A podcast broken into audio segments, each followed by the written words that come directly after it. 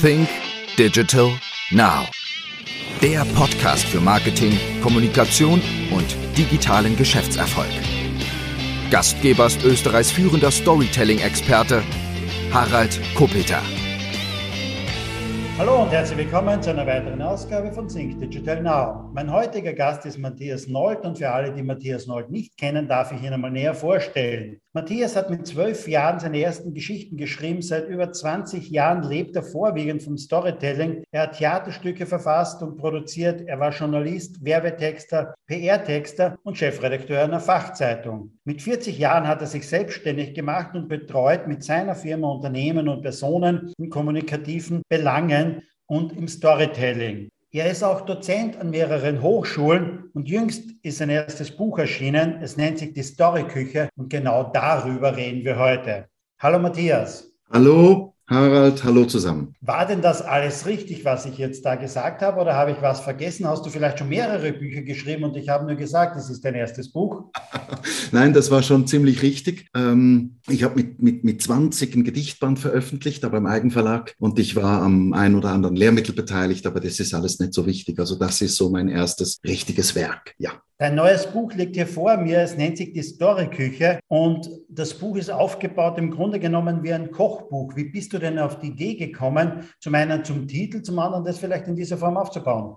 Der Titel ist mir gekommen, das, das hängt miteinander zusammen. Der Titel ist mir gekommen, ich war im August 2020 an einem wunderschönen Ort äh, bei uns in der Schweiz, im Wallis. Und da habe ich ähm, äh, saß ich so da im Garten. Ich habe fünf Tage lang mir Zeit genommen, nur zum Schreiben, oder? Und saß da und plötzlich ist mir in den Sinn gekommen, hey, die Storyküche, das ist doch das Ding. Die Idee mit dem Kochbuch hatte ich schon ein bisschen länger. Das liegt daran, dass ich wahnsinnig gerne koche. Äh, ich sage es immer so, bei uns zu Hause koche ich und äh, eigentlich jeden Tag. Und ich genieße das sehr. Ich bin im Gastgewerbe groß geworden in der Schweiz. Äh, nicht als Koch, als Kellner, aber ich, ich genieße das trotzdem sehr, das Kochen, das Essen. Und irgendwie lässt es sich ja miteinander vergleichen, das, das, das, das, das Kochen und das Essen und die Abläufe in einer Gastroküche vom Einkaufen über die Vorbereitung, Mise en place mit dem Fachwort, zu den Grundzubereitungsarten und verschiedenen Rezepten. Das ist sehr ähnlich für mich wie, wie Storytelling. Und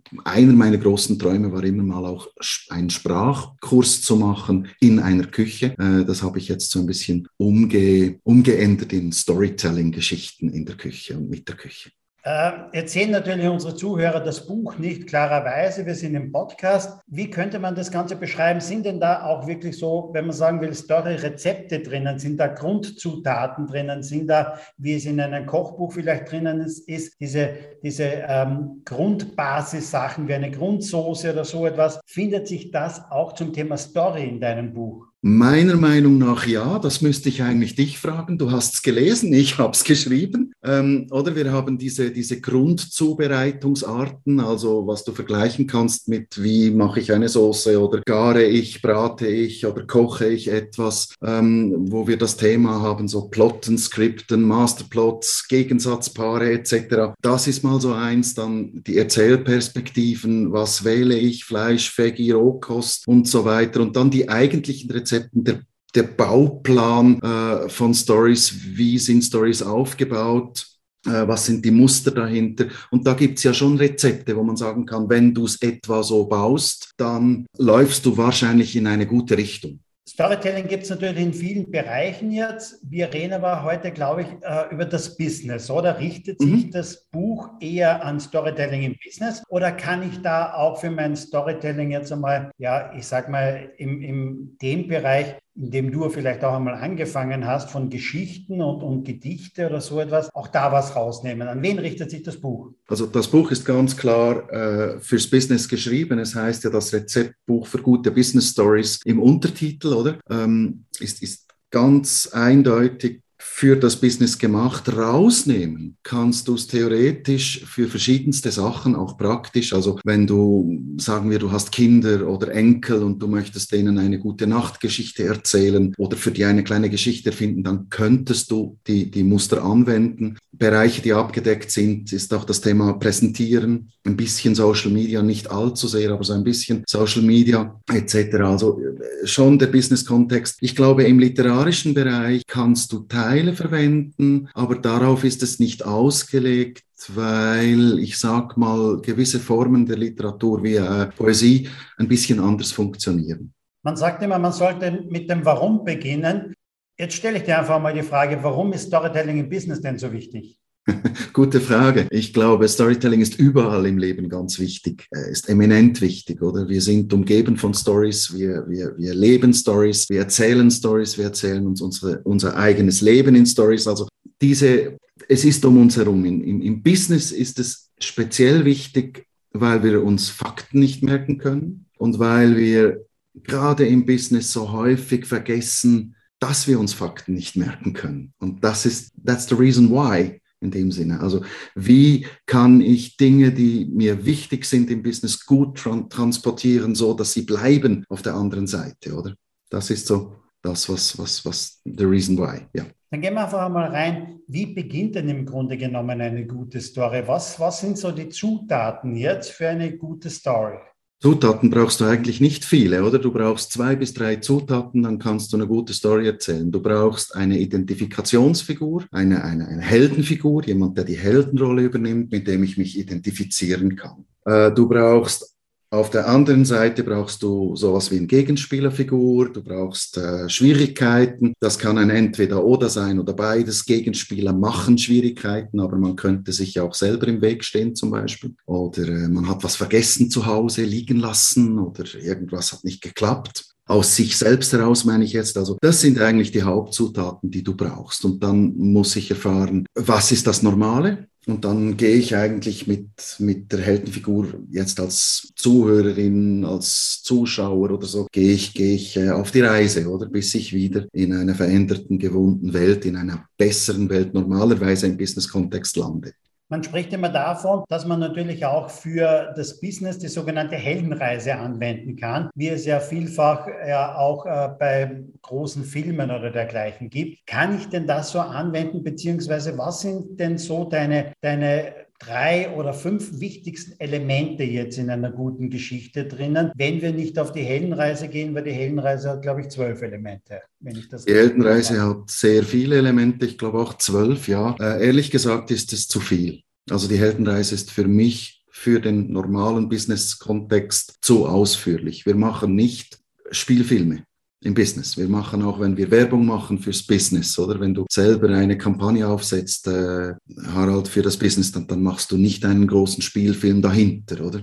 Von daher äh, ist, ist es für mich wichtig, die, die, die, die Heldenreise zu vereinfachen, ähm, wirklich einfacher zu machen, nur wenige Punkte rauszunehmen in dem Sinne, oder? Und das fängt wirklich an für mich die gewohnte Welt. Ich muss wissen, wo befindet sich meine Heldenfigur hier und jetzt. Das darf ruhig eine langweilige Welt sein, das muss gar nicht so wahnsinnig äh, spannend sein. Ich, ich, ich, als, Beispiel verwende ich immer gern Walter Mitty. Der ganze Anfang des Films, ich nehme jetzt trotzdem einen Film, oder? Der ganze Anfang des Films, wenn du den in seiner Welt siehst, diesen Walter Mitty mit diesen Fotos und auf dem Bahnhof, das ist totlangweilig, oder? Das ist ein, ein langweiliges Leben, oder? Und dann passiert irgendetwas, etwas muss passieren, etwas muss sich in irgendeiner Form verändern. Man nennt das gerne auch den, den, den Ruf des Abenteuers. Und dann äh, geht es eigentlich darum, dass das Abenteuer beginnt. Normalerweise wollen Helden nicht. Das können wir im Business auch ausblenden, dieses Nicht-Wollen, aber dann begeben wir uns auf die Reise. Und auf dieser Reise muss es Schwierigkeiten geben. Es muss Prüfungen geben, es muss äh, allenfalls eben Gegenspieler geben und so weiter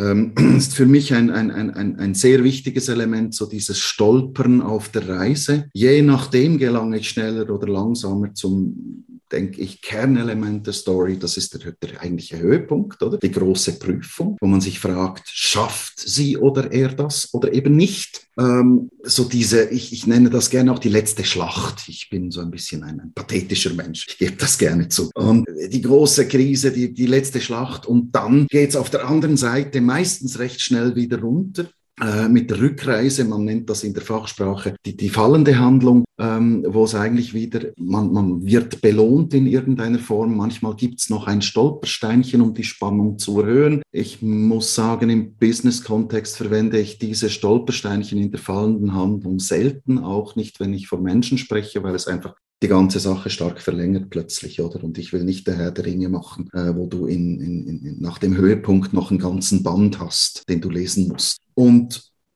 dann kommt noch mal kurz die Schwelle zur gewohnten Welt und wir sind wieder da und belohnt eigentlich in dieser gewohnten Welt. Also wir streben auf eine innere oder äußere Belohnung zu, da begegnen uns Schwierigkeiten und gehen wieder hin in unsere Welt, wo wir dann mit unserer inneren oder äußeren Belohnung eben weitergehen können, mehr machen. Also das sind für mich so relativ ausführlich jetzt und trotzdem kurz die wichtigsten Elemente einer Story. Oder ich nehme an, du kennst das. Wenn ich eine Story schreibe, überlege ich häufig in diesen Kategorien. Oder wo, wo wird schwierig, wo tut's weh? Wenn ich eine, mal eine Liebensgeschichte geschrieben zwischen einem Leintropfen und einer und einer ähm, Kunstharzplatte und oder wo wo ist der Moment, wo die sich nicht mehr finden oder wo die, wo die auseinandergehen und, und solche Sachen. Das sind die wichtigen Momente. Sorry. Kannst du uns vielleicht auch einmal mitnehmen auf die Reise hinein zu einem konkreten Beispiel? Hast du so etwas gleich einmal bei der Hand, wo du sagst, okay, das ein Unternehmen und die erzählen im Grunde genommen auch für dieses Thema oder für dieses Produkt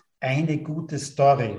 Ich habe zum Beispiel einen Kunden, das ist ein Ladenbauer und der stellt Kühlmöbel her für große Ketten, wir reden von Fleischreifeschränken, wir reden von großen Buffets für Metzgereien und so weiter. Also diese, diese äh, Verkaufstheken, wie man, glaube ich, bei euch sagt und so. Solche Dinge stellt er her. Und dort haben wir eigentlich in jeder Ausgabe der Kunden Zeitschrift haben wir eine kleine Story drin, die umfasst ungefähr zweieinhalbtausend bis 2700 Anschläge, also Buchstaben inklusive Leerschläge, das ist relativ kurz. Und das Vorgehen dann ist dort, ich sag's mal so, Storytelling beginnt ja häufig beim Zuhören rumschauen in die Welt. Das heißt, ich setze mich mit dem Projektleiter zusammen und er erzählt mir von dem Projekt, über das ich schreiben soll. Und dort nehme ich dann am Ende ein ganz kleines Detail heraus. Beispiel ähm, ist lustigerweise jetzt gerade wieder eine Liebesgeschichte. Ich schreibe nicht nur Liebesgeschichten, damit wir uns richtig verstehen. Die haben eine neue Form der Kühltheke erfunden für, für Fischkühlungen. Du hast so ähm, eine, eine schräge Theke, wo das Publikum hinläuft und das sieht und da hast du immer das Problem mit dem Eis, das schmilzt. Und die haben die Umluftkühlung jetzt so gebaut, dass die, das Eis kühlt auf der schrägen Ebene ohne allzu viel Energieverlust. Wahnsinnig technisch, oder? Wenn man das so hört. Und wie erzähle ich das jetzt dem Kunden? Oder wie bringe ich das rüber, damit der Kunde das oder der Leser dieses Magazins, die Leserin, das cool findet? Und so habe ich mir dann angefangen zu überlegen, okay, ich habe das Eis, das ist Crushed Eis und habe mir so angefangen zu überlegen, wie entsteht das eigentlich? Und dann lande ich ja relativ schnell in der Natur und ich lande in einer Wolke, weil Eis entsteht aus Wasser, Wasser fällt vom Himmel und so weiter. Und was wäre jetzt, wenn zwei so Wassermoleküle sich ineinander verlieben? Und dann kommt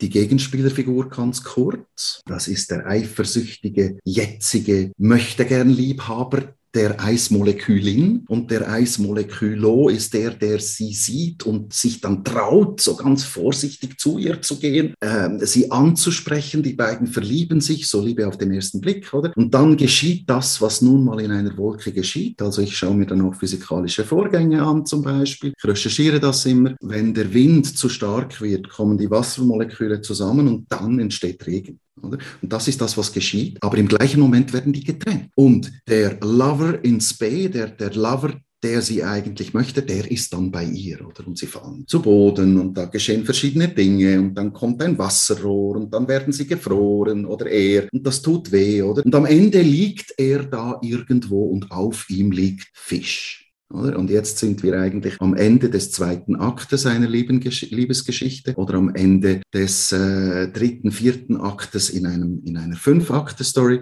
äh, wo die Liebenden sich dann wirklich getrennt sind und wieder finden, oder? Und er liegt da, auf ihm liegt Fisch, um ihn herum ist Luft und er kann nicht schmelzen. Und er blickt um sich und er sieht sie direkt neben sich liegen. Und dann hat er noch einen Gedanken, so könnte ich ewig liegen bleiben. Und da endet auch die Story, die Geschichte in dem Moment, oder? Und das ist ungefähr so, wie ich vorgehe oder wie ich jetzt an einem konkreten Beispiel diese Story gebaut habe. Anderes Beispiel gebe ich dir noch zu diesem Thema ich saß mit diesem Projektleiter zusammen und der hat mir erzählt von ähm, dem Problem, dass wenn du um einen, einen Kühlschrank, wenn du Messing hast am Kühlschrank, dann ist es innen kalt und außen warm. Und dann beginnt das Messing, das bekommt Kondenswasser. Und die Fachleute nennen das offenbar in solchen Firmen, dass Messing schwitzt. Und das Erste, was mir in den Sinn kommt, ist, ja, das ist nett, aber Messing arbeitet nicht, das kann nicht schwitzen, aber es kann weinen. Und so entsteht dann zum Beispiel die Geschichte vom Messing, das weint. Das ist sein einziges Mittel, sich zu, gegen die Verarbeitung zu wehren, weil wenn es weint, wird es grün und Grünspann ist giftig. Und daran erzähle ich die Geschichte, wie diese Firma ein, ein, ein, ein, Teil erfunden hat oder, einen, Verschluss erfunden hat, damit das nicht geschehen kann. Oder das Messing will dann weinen und es kann nicht mehr. Und das sind so diese, diese Dinge einfach zuhören. Oder, oder ich nenne das noch gern Denken wie ein Kind. Alles spricht mit alles, alles ist belebt, alles kann sich austauschen, alles funktioniert. Und dann wähle ich während des Schreibens irgendwann die Perspektive. Also ich oder sie, er.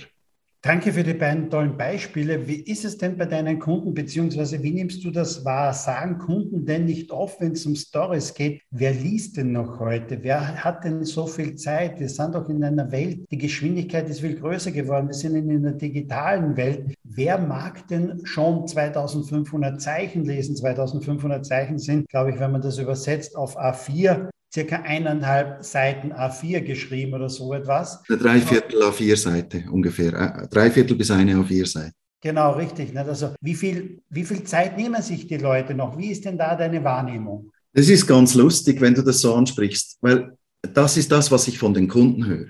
Genau. Ich höre von den Kunden, die Leute wollen keine Stories, oder? Das ist, die wollen Fakten, Fakten, Fakten. Aber das ist nicht das, was funktioniert. Und ich habe eine verrückte kleine Story dazu. Ich habe ein Restaurant im Berner Oberland, das ich betreue seit einigen Jahren, wo wir auch mit, mit, mit Stories arbeiten, äh, auf ihrer Webseite, in ihrem Newsletter etc. Die sind äh, stellenweise, ja, die sind auch so in diesem Umfang 2000 bis, je nachdem sogar dreieinhalbtausend, also bis dann annähernd zwei A4 Seiten. Die Stories sind bewusst so gemacht, dass sie Familien ansprechen, dass sie Kinder ansprechen. Das heißt, die Idee hinter der Story ist, du erzählst zu Hause am Abend diese Story deinen Kindern. Die haben selber nicht daran geglaubt und ich habe gesagt, wir machen das. Dankenswerterweise haben sie mir vertraut. Und nach der zweiten Erscheinung, nach der zweiten Story sind Leute ins Restaurant gekommen und haben gefragt, wann kommt die nächste Story? Wir wollen wieder mehr Stories haben. Und ich finde das so verrückt, was da geschehen ist, oder? Dass die Leute warten drauf,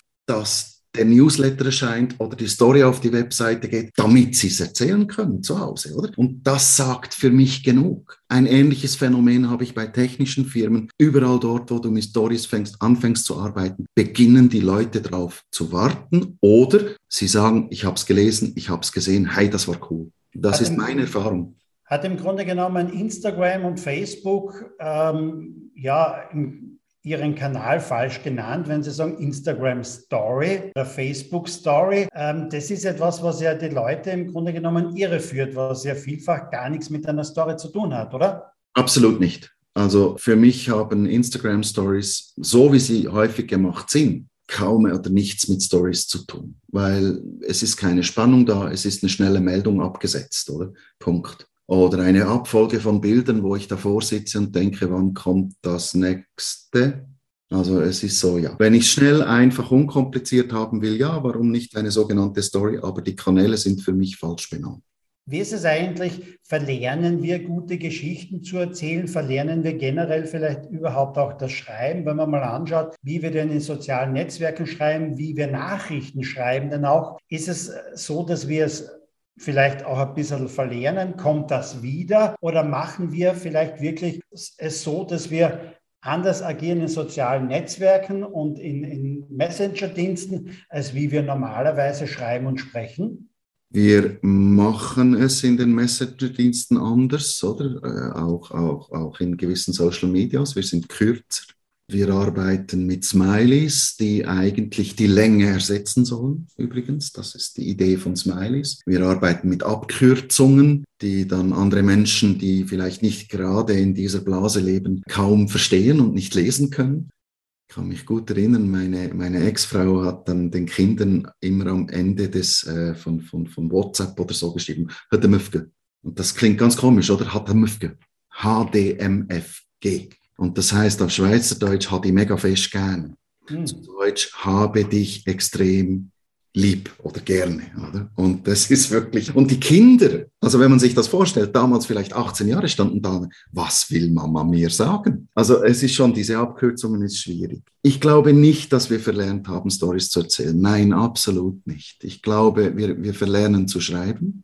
Wir vergessen selber, dass hinter jeder Story, die wir sehen oder hören, immer etwas Geschriebenes steht. Also jede professionelle Story meine ich jetzt, oder? Wenn du auf, ob du auf Netflix bist, ob du äh, im, im normalen Fernsehen bist, ob du einen Werbefilm schaust, whatever, es spielt keine Rolle. Es ist immer etwas Geschriebenes dahinter und das geht vergessen. Das sehe ich bei meinen Studierenden, die sagen, ja, äh, auf Netflix kann ich sie auch schauen, oder? Oder auf, auf Disney oder wo. Und wenn du denen dann erklärst, ja, aber da schreibt einer ein Drehbuch hinten dran, oder? Äh, dann schauen die dich groß an. Ich glaube, das ist das, was wir ein wenig verlieren. Die guten Stories oder das Erzählen, das verlieren wir nicht, weil das ist eine menschliche ich sag mal, Eigenschaft. Ich bin nicht sicher, ob es kulturell ist oder ob es nicht sogar in den Genen ist, dass wir, oder in den Hirnwindungen, dass wir, dass wir erzählen wollen, dass wir die Lust haben am Erzählen. Und, und wenn ich so zuhöre, dann ändert sich die Form ein wenig, aber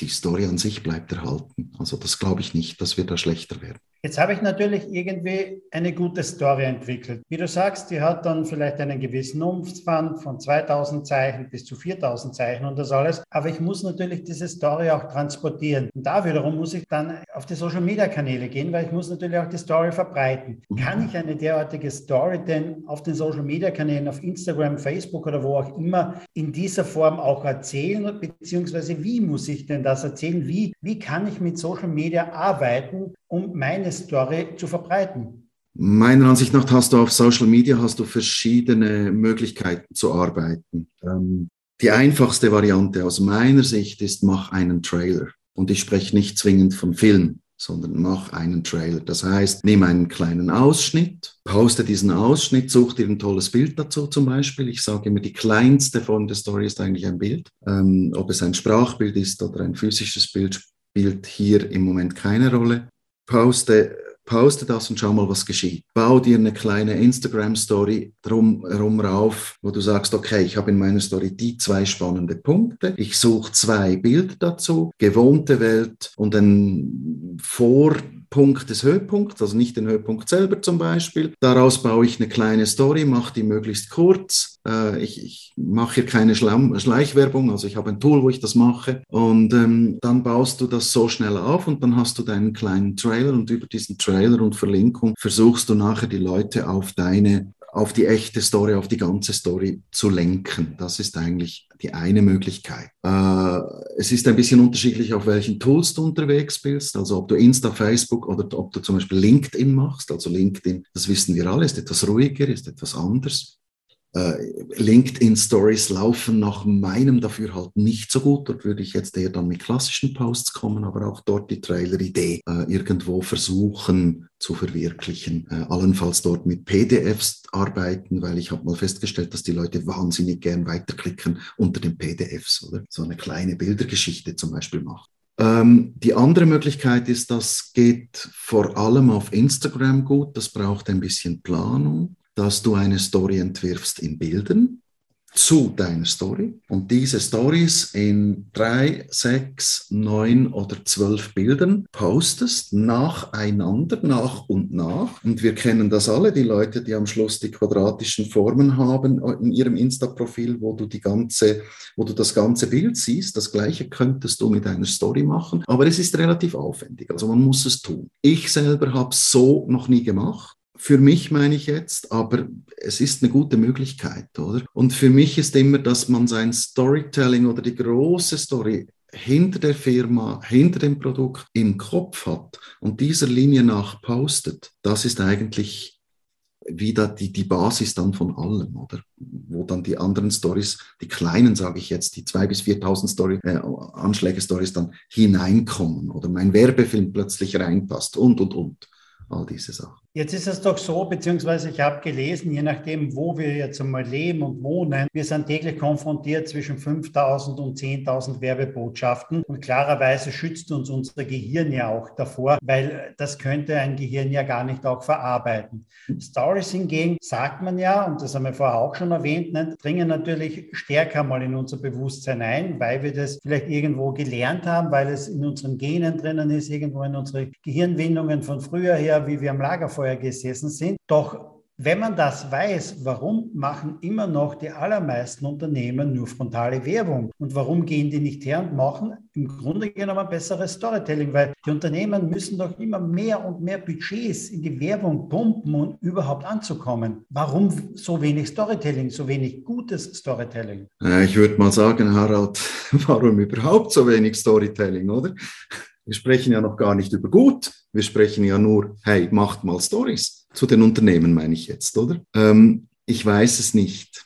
Wir haben ein ganz komisches Bild im Kopf, glaube ich, kulturell bedingt, was eine Firma ist und wie eine Firma funktioniert. Und dieses Bild, das kommt sehr stark aus der Industrie und aus dem Bankenwesen. Äh, wo Zahlen, sage ich mal, im Vordergrund stehen, wo Mengen im Vordergrund stehen. Und wir meinen, wir sind dann seriös, wenn wir in Zahlen erzählen können. Und wir vergessen völlig, dass wenn wir wirklich erzählen, dass das dann hängen bleibt. Das ist mal so der erste Teil deiner Frage. Und entschuldige, wenn ich ein bisschen despektierlich am Anfang meiner Antwort reagiert habe, so mit überhaupt mal Stories erzählen, aber das ist wirklich das Gefühl, das ich habe, Firmen Firmeninhaberinnen, Firmeninhaber scheuen sich davor, Stories zu erzählen, weil sie Angst haben, dass sie nicht seriös dastehen. Das ist vor allem in den KMUs so, sehe ich. In den großen Firmen habe ich manchmal das Gefühl, und das ist jetzt auch etwas bösartig, die haben einfach Geld zum Versauen. Oder während ein KMU gezielte Nadelstiche setzen muss, sich wirklich überlegen muss,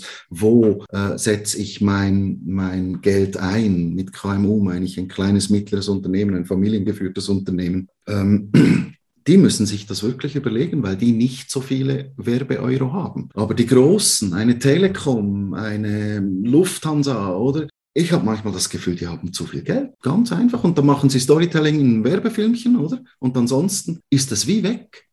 Die sind nicht mal in der Lage, einen Jahresbericht in Form einer Story äh, oder in Form von Stories zu machen. Und sorry, wenn ich, wenn ich so eben ein bisschen, ich nenne das despektierlich bin oder, oder auch angriffig bin, aber Ehrlich gesagt glaube ich, wir leben da in einer ganz eigenartigen Welt. Und dazu kommt sehr wissenschaftsgetrieben diese Dinge oder? Man will alles immer mehr auf Wissenschaft abstützen und hört gleichzeitig nicht auf die Wissenschaft, die uns genau sagt, hey, Stories funktionieren, Stories bleiben und so weiter. Oder? Das ist für mich eine schräge Welt, aber es ist nun mal so. Und ich merke, dass es mehr werden, die wollen. Die bräuchten sich doch nur ein bisschen umsehen auch. Nicht? Also wenn man sieht, Elon Musk, ich habe noch nie irgendwo Zeitungsinserate von Tesla gesehen oder Fernsehwerbung von Tesla. Da geht, steht einfach der Unternehmer davor, steht Elon Musk davor und erzählt eine Geschichte, oder? Ja. Dasselbe ist, wenn du gesagt hast, Lufthansa, die stecken zig Millionen irgendwo rein. Ich habe aber noch nie Werbung gesehen, beziehungsweise viele Jahre schon nicht mehr von Ryanair, sondern Michael O'Leary erzählt einfach eine Geschichte, oder?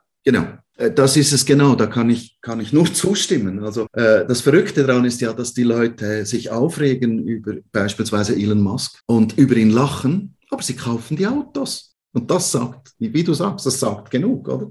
Ja, das Derjenige, der lacht, der hätte ohnehin nie gekauft, oder? Das muss man auch einmal sagen. Also der, der vielleicht gelacht hat über Elon Musk, der würde nie ein Auto von ihm kaufen. Da bin ich eben nicht mal sicher. Wenn ich mir die Zahlen anschaue, und jetzt haben die ja einen Riesengewinn geschrieben, gerade habe ich gesehen in, in den Quartalszahlen, oder? Äh, ich frage mich, wie viele da dabei sind, die zuerst gelacht haben und jetzt finden, ja, aber vielleicht doch und es ist hip und es ist in und ich mag zwar Musk nicht, aber naja, komm, oder? Äh, dann bin ich hip und in etc. Das, das sind ja auch Stories rund um eine Marke. Äh, die können wir nicht alle erzählen, das ist klar. Es kommt sehr aufs Geschäft drauf an. Geschäft muss erstmal, oder eine Firma muss erstmal dahin kommen, aber ich glaube, da sind einige dabei, die, die, die immer noch so Elon Musk so, hm, oder so ein bisschen komisch schauen. Siehst du da vielleicht auch einen Unterschied zwischen eigentümergeführten Gesellschaften und Konzernunternehmen, die einfach irgendwie eine Menge Aktionäre haben und wo es nur einen Vorstand gibt und keinen Eigentümer dahinter? Ja, natürlich.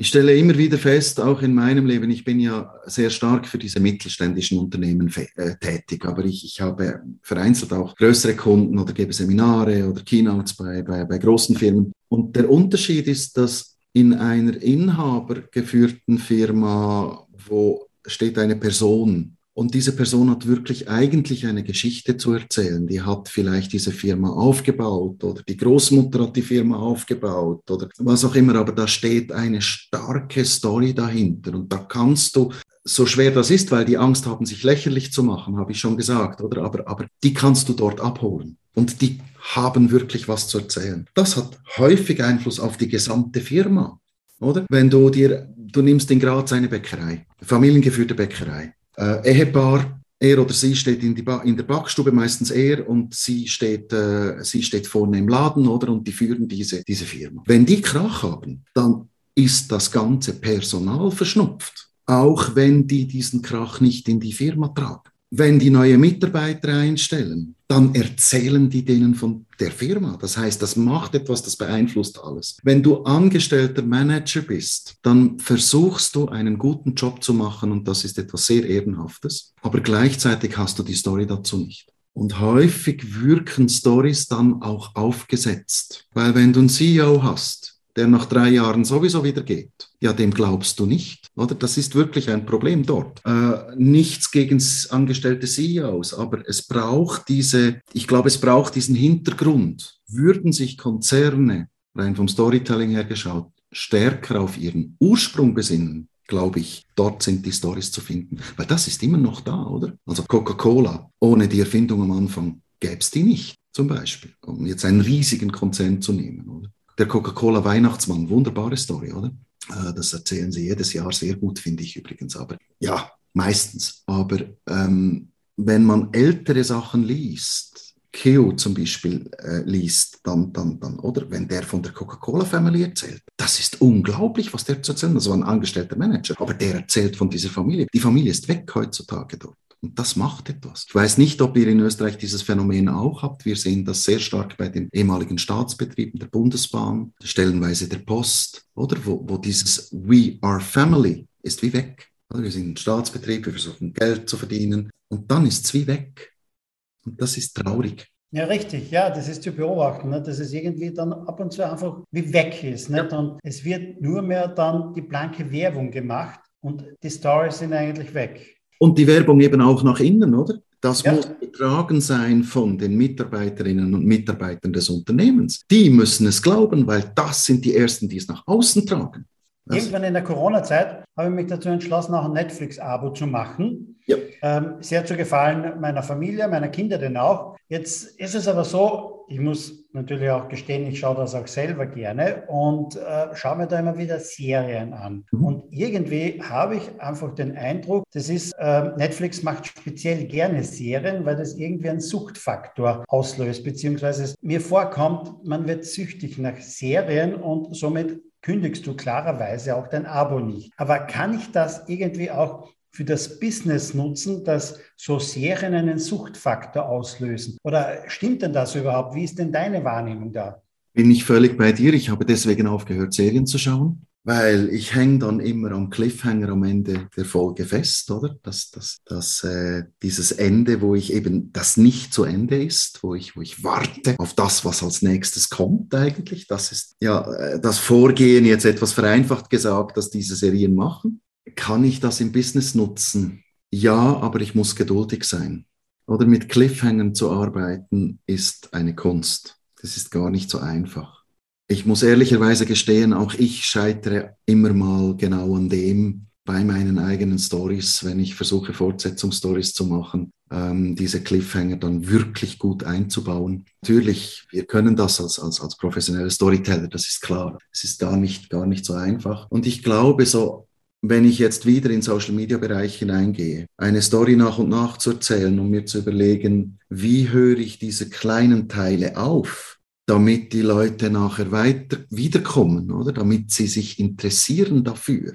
Es bedingt zwei Sachen. Es bedingt Regelmäßigkeit. Also du musst genau wissen, wann poste ich. Ist es jeden Tag? Ist es äh, mehr würde ich auf keinen Fall jetzt für so eine Geschichte? Ist es äh, alle zwei Tage? Ist es einmal in der Woche? Aber es muss wie klar sein, an diesem Tag, zu dieser Stunde kommt die neue Folge sozusagen, oder? Und ich muss was haben, was, was, was triggert. Der schönste Trigger ist ja, den kennen wir alle, oder? Und schau, was dann geschieht.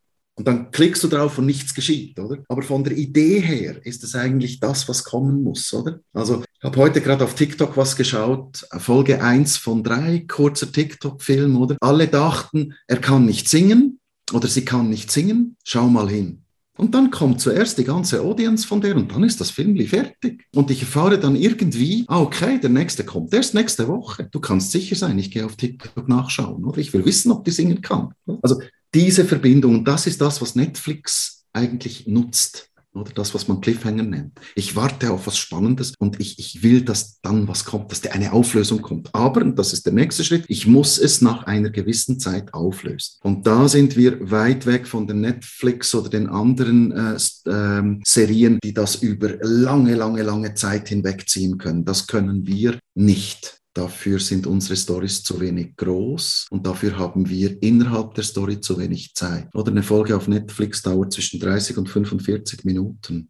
Äh, die Leute im Web bleiben dir zwischen, ja, fünf Sekunden und ich sage mal maximal anderthalb Minuten dabei. Das heißt, du musst viel schneller erzählen. Das ist so eine der Schwierigkeiten, die ich sehe. Du hast vorhin ganz was Wichtiges gesagt, man braucht auch Geduld. Wenn jetzt ein Unternehmer sagt, okay, ich will einmal weg von dieser frontalen Währung, denn ich merke auch, das wirkt immer weniger und weniger. Ich möchte mehr in das Thema Storytelling rein. Was sagst du, wie viel Geduld braucht er denn, um da wirklich etwas Spürbares denn auch zu erkennen? Denn wenn ich am Sonntag in der Sonntagszeitung ein Inserat schalte, ein großflächiges, dann habe ich am Montag wahrscheinlich in meinem Ladenlokal einige Leute drinnen stehen. Aber wie schnell wirkt Storytelling? Wie viel Geduld brauche ich? Äh, richtig, wenn du, wenn du eine Anzeige schaltest, dann hast du sofort Leute im Laden. Die Frage ist doch eine ganz andere. Die Frage ist die, wie häufig oder wie lange kommen die Kunden in den Laden? Du hast am Montag eine Bestellung, aber am Mittwoch hast du keine mehr.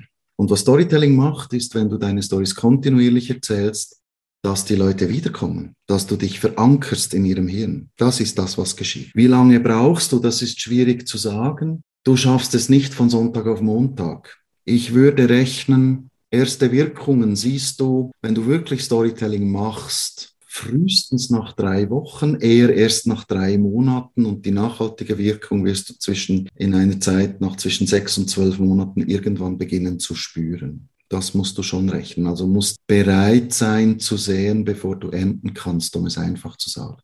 Das waren jetzt genau die richtigen Worte im Grunde genommen auch für den Abschluss dieses Interviews. Das passt jetzt wirklich genau da rein. Herzlichen Dank für die spannenden Antworten. Aber bevor wir wirklich aufhören mit dem Interview, möchte ich natürlich auch noch ein bisschen etwas von dir wissen und deiner digitalen Welt. Was sind denn von dir die drei häufig genutzten Apps auf deinem Handy?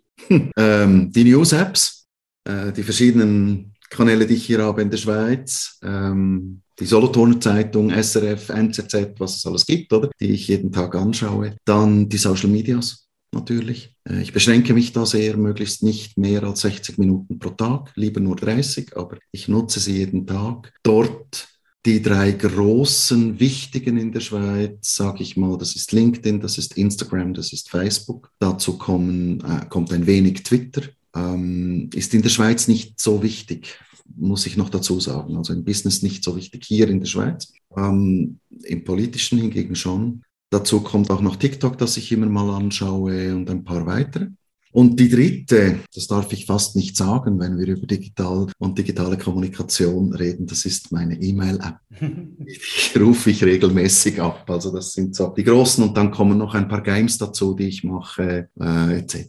Das, das sind so die wichtigsten und natürlich äh, die, die Google äh, Navigation App und so weiter, die ich auch immer wieder brauche. Jetzt hast du gerade ein Buch geschrieben, du bist viel unterwegs und stellst auch dein Buch vor. Aber liest du denn selber auch Bücher oder bist du im digitalen Weg zu Hause? Nimmst du eher das Kindle zur Hand oder Hörbücher? Wo bist du zu Hause? Keine Hörbücher, absolut nicht. Ich mag das nicht. Ich kann nicht damit umgehen. Ich lese, seit ich lesen kann. Ich habe ungefähr 4000 Bücher hier äh, stehen ähm, in meiner kleinen Bibliothek. Ich lese sehr viel äh, wirklich noch physisch. Ich habe aber genauso gut Kindle, das ich nutze regelmäßig im Fachbereich, ähm, regelmäßig für die Ferien, weil es ist einfach leichter. Ich bin ein haptischer Leser. Ich, ich mag das sehr, das Gefühl vom Buch in der Hand. Aber ich würde sagen so beides, also elektronisch und, und physisch lesen. Gibt es etwas, was für dich dringend digitalisiert gehört, wo du denkst, warum gibt es da noch keine digitale Lösung dafür? Ein Beispiel, wir in Österreich reden seit Jahren darüber, dass es einen Führerschein am Handy geben soll. Es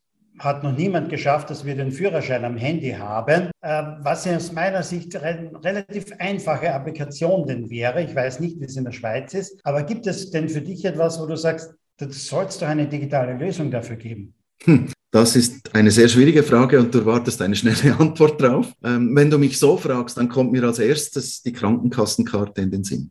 Das fehlt, oder? Ich habe meine Krankenkassengeschichten immer noch physisch bei mir, muss auch international. Und dass die Krankenversicherung, die ich international habe, digital, mobil lesbar wäre, wie du sagst, kleine Geschichte, kein Problem. Äh, das wäre eins. Das andere ist, ich weiß nicht, wie das bei euch ist. Wir haben die Diskussion nicht um den digitalen Führerschein, witzigerweise in der Schweiz, aber wir haben eine Diskussion um den digitalen Staat. Und dass ich mit einfachen Mitteln und sicheren Mitteln eine App habe, wo ich meine Geschäfte mit dem, mit der Gemeinde, mit dem Kanton, mit dem Bund erledigen kann, das wäre schon noch cool. Das Problem, wir haben ja eine Abstimmung abgelehnt da, ich auch übrigens, ist die Sicherheit. Aber wenn das sicher ist, sofort. Das, mir, mir fehlt das, oder? Ich würde das sehr schätzen. Eine letzte Frage noch, du hast es gerade erwähnt, diese Krankenkassenkarte, die brauchst du noch, also in physischer Form. Aber wenn du ein kleines Bewegchen verspürst, gehst du dann zum Hausarzt oder fragst du vorher Dr. Google? Ich rufe meinen Hausarzt an. Ich, ich, hab, äh, ich bin ein Spezialfall. Ich bin sehr gut befreundet seit 35 Jahren mit meinem Arzt, meinem heutigen Arzt. Und ich rufe ihn schnell an oder schreibe in eine WhatsApp oder ein Telegram. Ich habe da was, helf mir schnell und dann kriege ich Antwort. Ich ich habe einmal zu viel Dr. Google gefragt und zu viel Horror erlebt und deswegen mache ich es nicht mehr so. Sonst, früher war ich ein Dr. Google-Fan. Lieber Matthias, herzlichen Dank für die spannenden und interessanten Antworten denn auch. Wir haben auch ein bisschen was über dich persönlich erfahren. Herzlichen Dank dafür. Danke dir und danke euch allen fürs Zuhören. Liebe Zuhörer, das war eine weitere Ausgabe von Sync Digital Now. Wir hören uns demnächst wieder. Bis dann.